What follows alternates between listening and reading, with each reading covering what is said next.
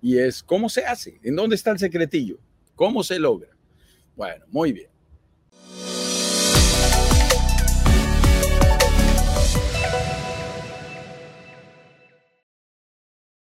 Nosotros hemos dicho con Ignacio Corrales, mi socio aquí en Broker Digitales Caribe, que primero aparece la necesidad y luego algún emprendedor creativo la convierte en una oportunidad.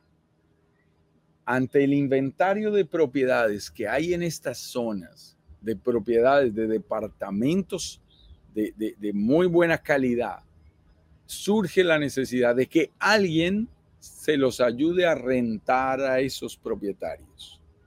Y aparecen unas compañías especializadas que se denominan compañías de rental, que se encargan de decir, ok, dame tu apartamento, yo me voy a encargar de promoverlo en las redes sociales para que más turistas, ojalá turistas internacionales de buen poder adquisitivo, conozcan de tu hermosa propiedad en el Caribe y quieran rentarla. A cambio de, a cambio de un porcentaje de los ingresos que voy a ser capaz de generarte. Tiene toda la lógica del mundo. Apareció la necesidad y algún emprendedor inteligente y comprometido la convierte en oportunidad para él, creando una compañía alrededor del tema. El tema de los ingresos no es un tema menor.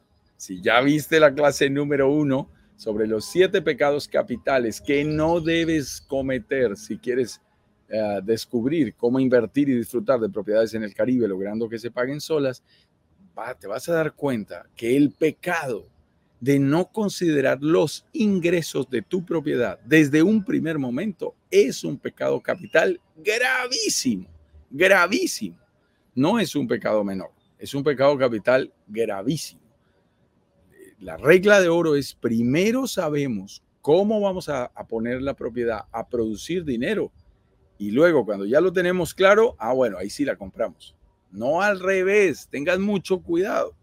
Hay gente que está pensando en, primero la compro porque me gustó, porque estaba cerca al mar, porque tenía buena vista, y después, mm, ¿quién me la puede arrendar? ¿Quién me puede ayudar con la renta?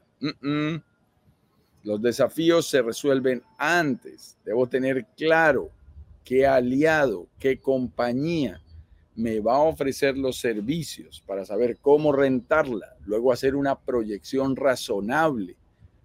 Acuérdense, se trata de invertir de manera financieramente responsable y a partir de estimativos confiables de cuál es el promedio de la zona en porcentaje de ocupación, en renta diaria, valor de renta diaria, yo puedo estimar los posibles ingresos a los que puede llegar mi propiedad. Y así funciona. Así funciona un programa de renta.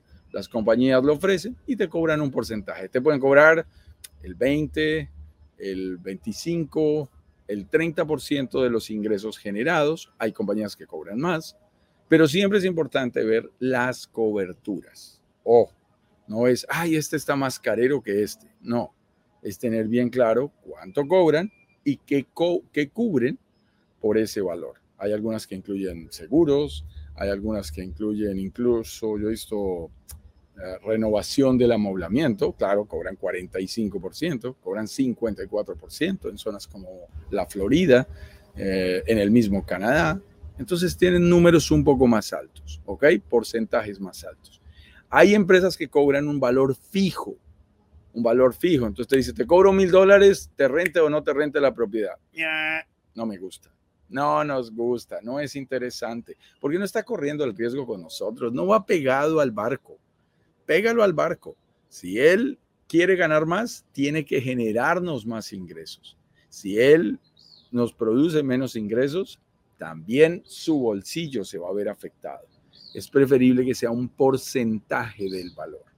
Por supuesto, también hay personas individuales y yo estoy aquí en Playa del Carmen, voy caminando, hay gente que me dice, ay, sí, listo, mire, aquí tengo, eh, yo presto los servicios, yo administro propiedades, yo también las rento. Caramba, mucho cuidado con las personas individuales. porque podrían no cumplir con su promesa. Finalmente, aunque tengan buenas voluntades, no siempre tienen la infraestructura, el dinero para hacer el marketing digital. Yo lo que quiero es que mi propiedad se anuncie al otro lado del mundo, que aquí lleguen los asiáticos, los norteamericanos, los canadienses, los chilenos, los colombianos, los españoles, los franceses, los holandeses.